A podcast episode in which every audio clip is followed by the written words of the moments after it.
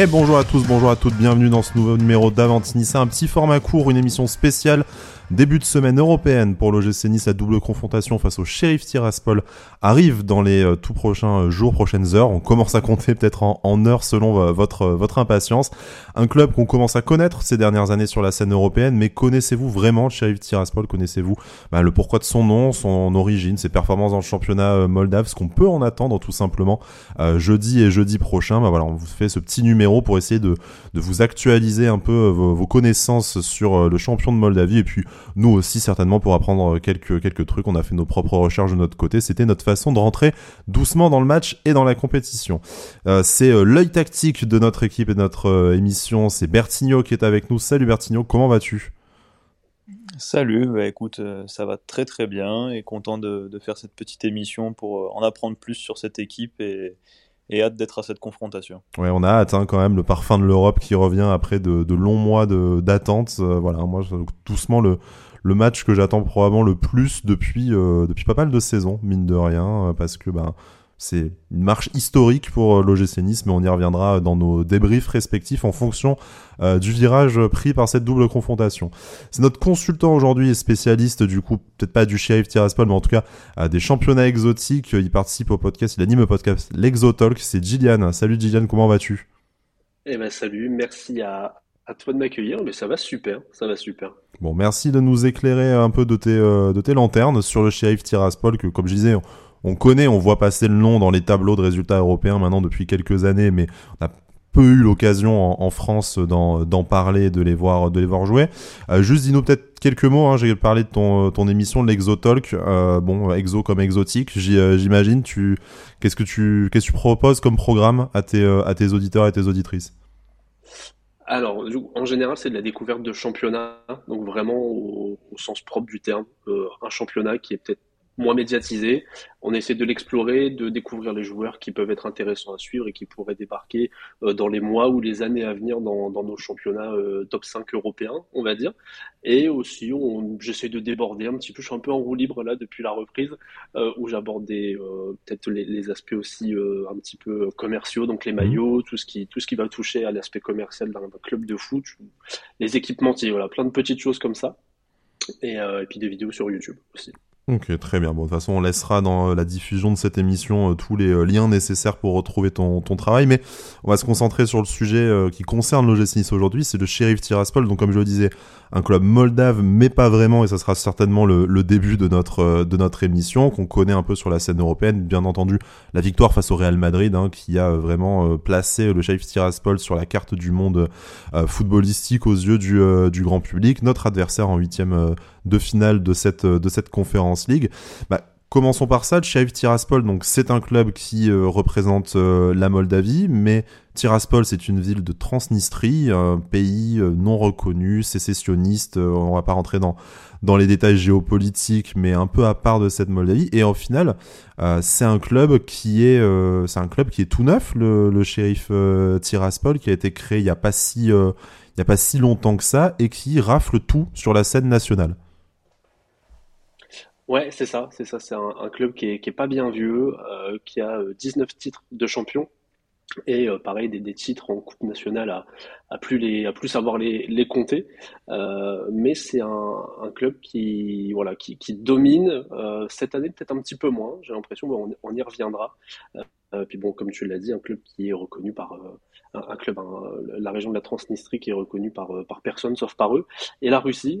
mais ouais, un club qui est très jeune, mais qui a vite en fait, euh, qui, est vite arrivé au sommet de son championnat, qui est de toute façon très faible, et qui a aussi la chance d'être euh, d'être présidé par un, homme d'affaires très très puissant et qui contrôle un petit peu euh, toute la toute la région au final, toutes les transactions commerciales de la région.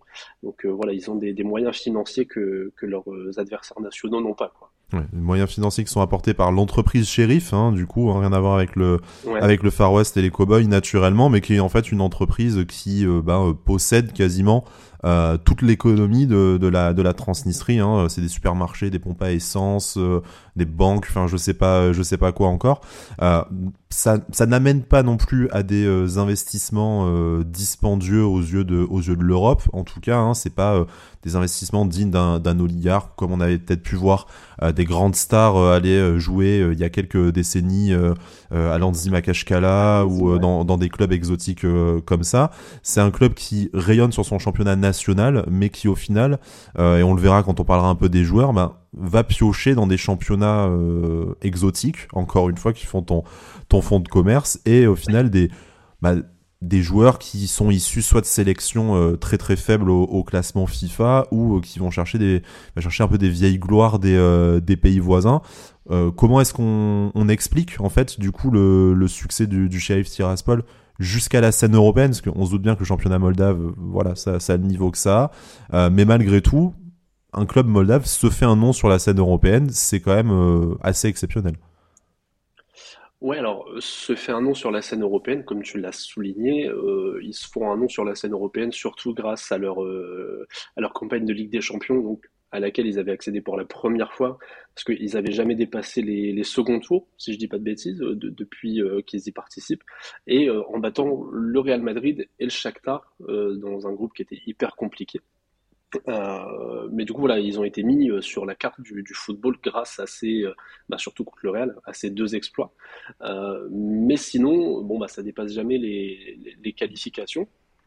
Là, cette année, pareil, leur parcours européen, bon, bah voilà, ils, prennent des, l'Europa League, c'est compliqué, des résultats très mitigés. Ils gagnent deux fois contre Omonia, donc qui était un club qui était à leur portée, bon, peut-être qu'ils se valent un petit peu, voilà, le, championnat chypriote, championnat moldave, la, comparaison euh, sportivement est peut-être un peu compliquée. Je, de, pas de très mauvais souvenirs, hein, Bertigno, le championnat chypriote. Pour nous, euh, on, va, on va arrêter tout de suite le, le rapport ici parce que on va faire des cauchemars. Ouais, effectivement.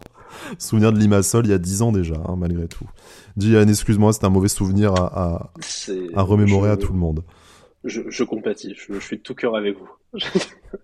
Euh, mais voilà, sinon on voit que dans un groupe qui était composé du coup d'Omonia, de la Real Sociedad et de United, ils n'ont pas, euh, pas existé. Euh, J'y reviendrai après, mais euh, je, je m'inquiète pas trop pour l'OGC Nice. Mais euh, voilà, c'est sur la scène européenne, pour moi, mis à part leurs deux exploits contre le Shakhtar et le Real, voilà, on n'est pas face à des, à des, à une équipe face à laquelle il faudra s'inquiéter.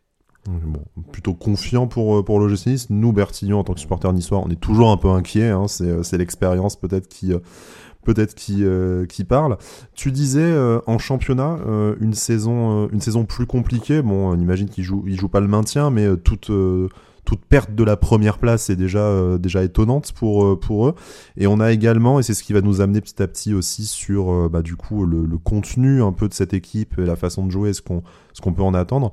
Euh, une équipe qui a connu une grosse, grosse lessive euh, hivernale. Hein, du coup, je, crois avoir lu 7 euh, arrivées, 11 départs, il me semble, à moins que ce soit, que ce soit l'inverse. Alors, comment ça se passe Une saison qui se passe mal et du coup obligé de changer toute l'équipe.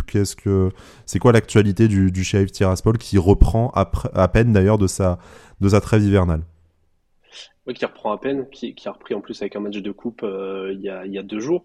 Euh, par, contre là il y a eu un gros gros turnover sur le, match de coupe. Euh, mais en fait c'est au-delà de cet hiver, il y a eu un ménage complet depuis la saison dernière. Euh, où alors moi j'ai enregistré 23 joueurs arrivés euh, avec l'été dernier et, et, cet hiver. Donc c'est énorme sur un effectif de 30 joueurs, qui compte 30 joueurs à l'heure actuelle. c'est juste énorme. Là, cette saison, je pense qu'il paye un petit peu ce turnover qui est important. Parce que bon, ils sont premiers, évidemment, mais ils dominent pas outrageusement, outrageusement le championnat, pardon. Et euh, j'ai l'impression que ça leur amène aussi des petits problèmes offensifs.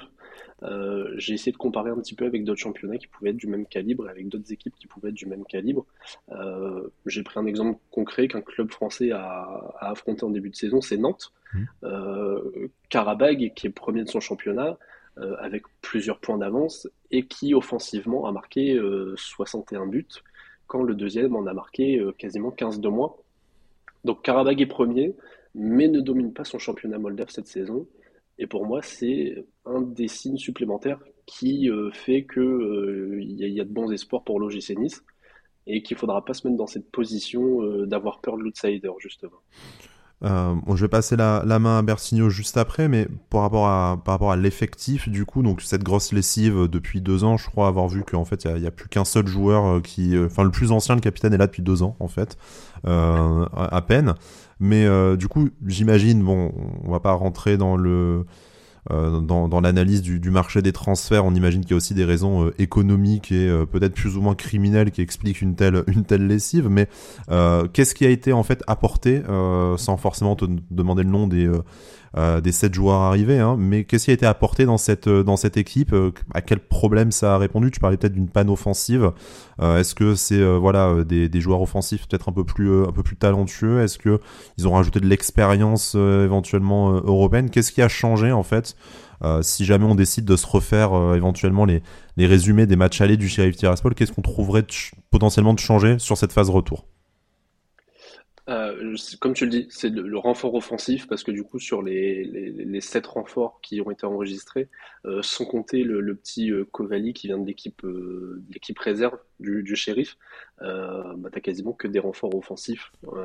T'as un gardien de but ukrainien qui, qui est arrivé libre, forcément avec dans les conditions qu'on connaît.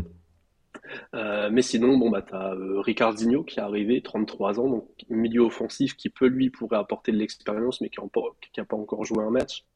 Euh, et tu l'exemple le plus marquant pour moi, c'est Rachid, Rachid Akambi, qui a déjà pris très vite ses marques en, en, arrivant là très récemment.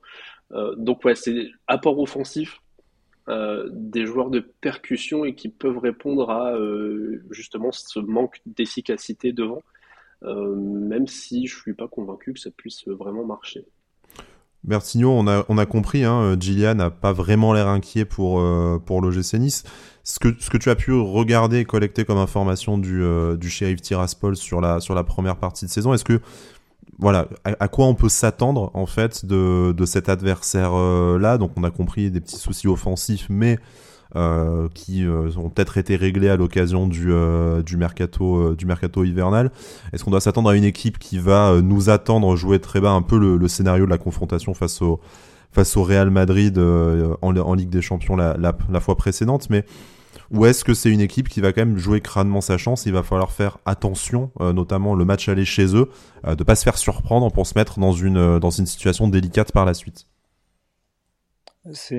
Pour moi c'est typiquement ça. C'est une équipe ou plutôt un club qui a une expérience européenne assez importante sur ces dernières années. Et, et ça reste toujours des adversaires compliqués à jouer parce que pour eux c'est une compétition vraiment à part qui vont jouer à fond. Donc je m'attends au moins euh, un gros duel dans, dans l'intensité et l'impact physique. Donc il faudra qu'on sache répondre à ça, à mon avis. Euh, il y a eu euh, apparemment du coup bah, beaucoup de changements dans leur équipe.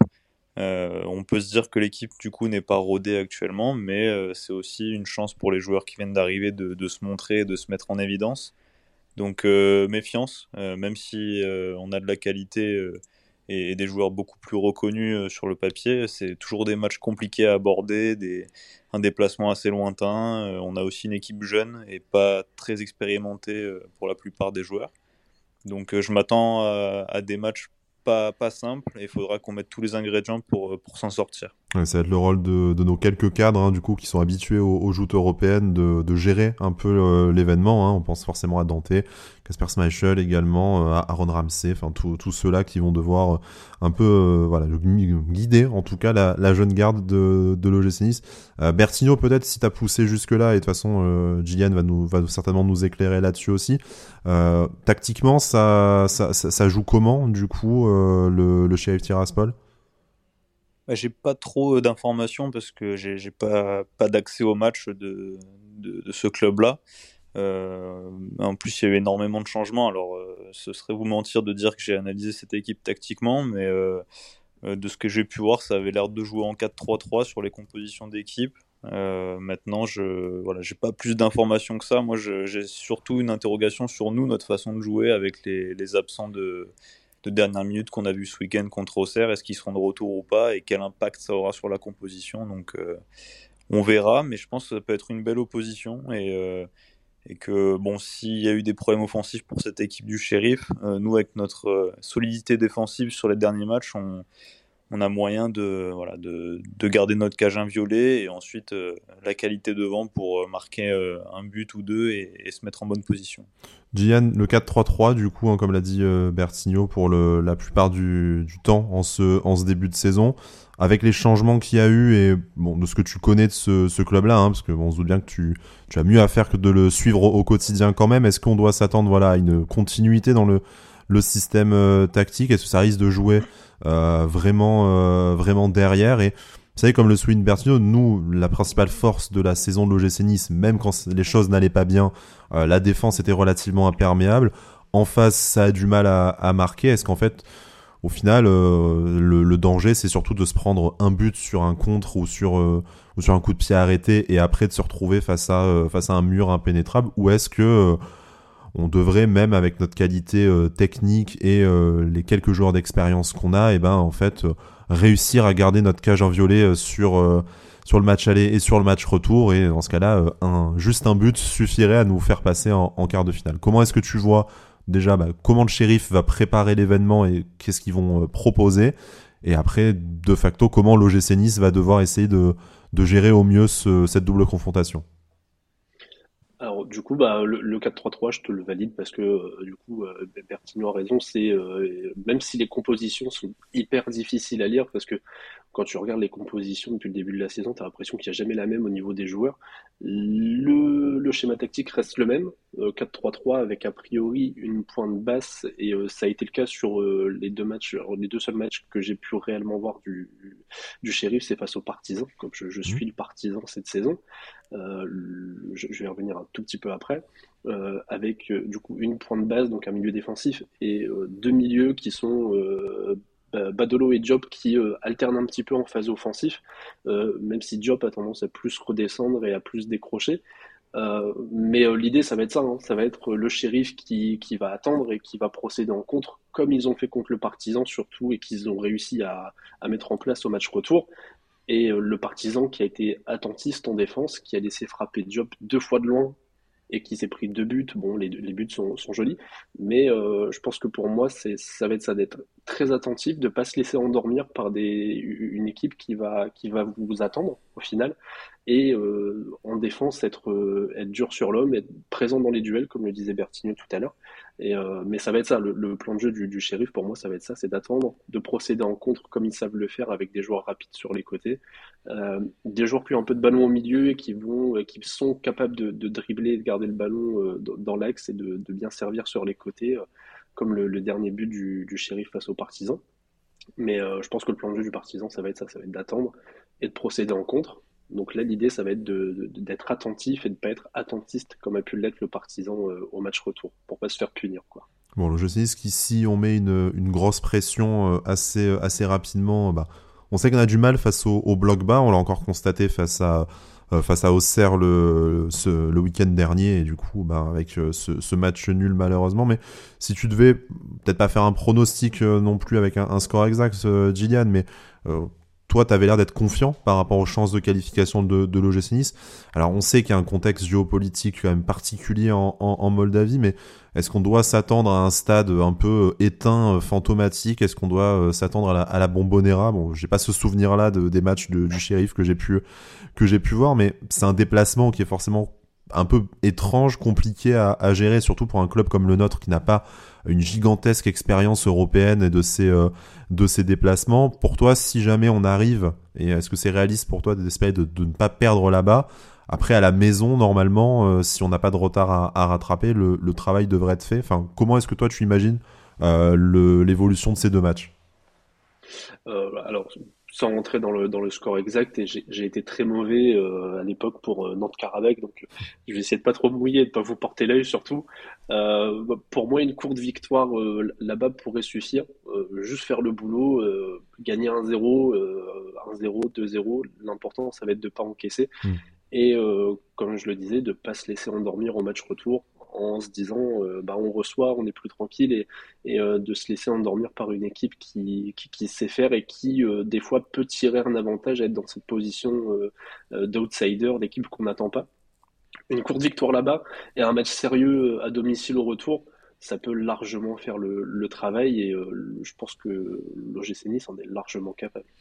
Bertigno, euh, si on les écrase 1-0, nous ça nous va, hein, euh, jeudi, je, je, pense déjà si on s'évite cette, euh, cette pression de devoir rattraper un retard au, au, retour, c'est d'autant mieux. Toi, du coup, comme tu l'as déjà dit, hein, voilà, il va y avoir quand même un, défi physique, il va falloir être attentif et surtout bien gérer l'événement si jamais les choses bah, ne se passent pas facilement ou, ou, comme prévu. Hein, au, au, minimum, de ramener le match nul de, de, Tiraspol, enfin en l'occurrence d'ailleurs de, Kizino plutôt que de, plutôt que de, Tiraspol. Mais euh, voilà, c'est quoi toi ton état d'esprit euh, plutôt, euh, plutôt confiant? Est-ce que tu vois le match de jeudi comme une, simple formalité? Ou est-ce que tu te dis que une victoire 1-0, un match nul 0-0 là-bas, ça devrait être le, le, minimum syndical et du coup, ben, par extension, se rendre dans les choses faciles pour le match à l'Alliance Riviera jeudi prochain?